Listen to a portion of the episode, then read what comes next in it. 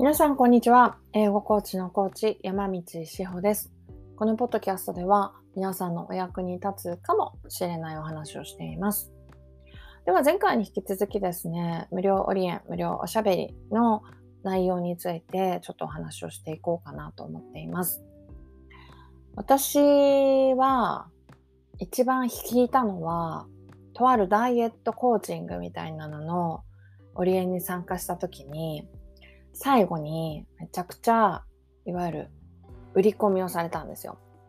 オファーっていうんですかね、をされて、今申し込んでくれたら5万円引きします、みたいな。で、1週間以内だったら何万円引きです。でも年末だったんで、でも1週間以内でもなんか5万円引きでいいですよ、みたいな感じの売り込みの方をされて、結構話してる時はね、いい感じだなと思ったんですけど、もう最後の最後で私はドン引きしたので、あの、もうそれで、えー気持ちが慣れちゃってね、申し込みはしなかったですね。でもそれも一つのこう売り方とかマーケティングのセオリーの一つで、最後に背中を押してあげましょうっていうのは、よくあの企業塾とかでも言われる部分なんじゃないのかなと思うんですけどね。だからそれがいい悪いではないですよ。その人はそれがあの大事だと思って採用してるわけですからね、その方法を。ただ、私に関しては、もうね、まずそれをされたら即引くんですよ。はい。なんかね、ダメなんです。嫌悪、なんかもう嫌悪感、アレルギー反応みたいなのがあって、だから私はしないです。はい。もうあのホームページ見ていただければわかると思うんですけど、全部値段出てますし、特に値引きもしないですね。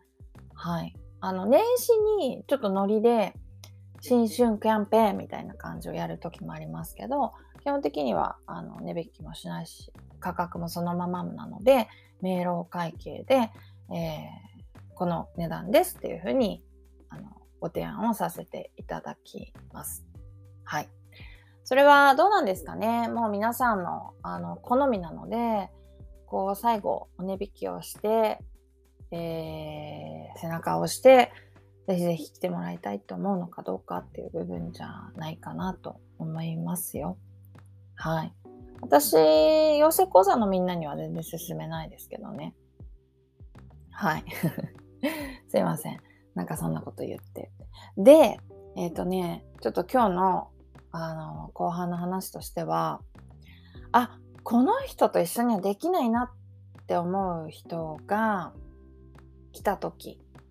どうしようかっていうことですよ。考えたことありますか？なんかお問い合わせ来て無料おしゃべりまで来てくれて、すごい乗り気なんですよ。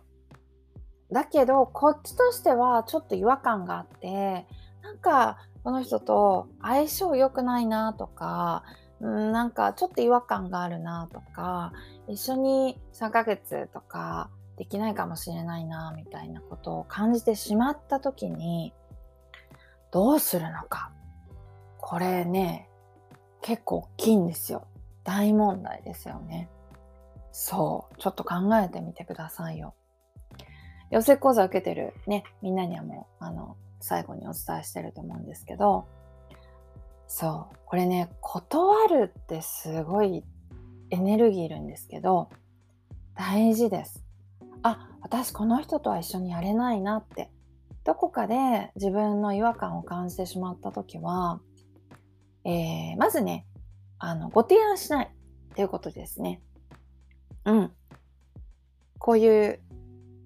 もう質問されたことにだけ答えるみたいな形になって、こちらからすごく積極的に一緒にやりましょうみたいなご提案をしないというのがまず一つだと思います。はい。で、えーもう一つは、違う、なんかオンライン英会話とかの、ちょっとお安めのサービスとかあるじゃないですか。ちょっとあえてあの具体的なサービス名は出さないですけど、日本人講師の先生たちがいて、オンライン英会話で随時受けられて、30分あたりの単価とかがものすごい安いスクールとかがあるんですね。オンライン英会話、オンライン英語スクールみたいな感じかな。だから私はねそっちをご紹介しちゃいますでなんでかっていうと私があちょっとこの人は違うかなっていう人って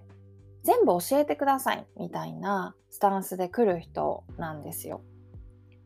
で英語コーチングを受ければ今は何にも勉強してないんだけれどもきっとコーチが人生を変えてくれるだろうみたいなすごく多責の思考が強い人が来ることがあります。これもあの防ぐためにねできることはたくさんあるのでそういうのもまたおいおいお伝えしていこうと思うんですけどそういう人がコーチ何でも教えてください。でも頑張るんでとにかくこれからは頑張るんであのいろいろ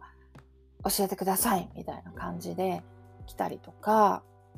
あとはねなんだろうな今までいろんなスクール行ってきたけど本当なんか先生が外れでダメだったんですよとか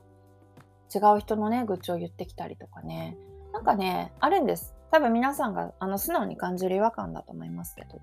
そういう違和感を感じた時には、とにかくその契約をしてしまうとその後自分がしんどくなる確率が高いので、なんとか、まあ、契約をせずにお互いに弾けるようにというか、そういう状態に持ってってほしいなと思います。はい。いいですか？ちょっと覚えておいてくださいね。あの、無料しゃべり、無料リエに来てくれた人全員と、もう言われるままに、こちらも受けないといけないというわけではないですからね。私たち個人でビジネスをしているということは、自分で自分を守るしかないので、お断りをするというのも一つですということを覚えておいてください。では、今日も聞いてくださってありがとうございます。ではでは。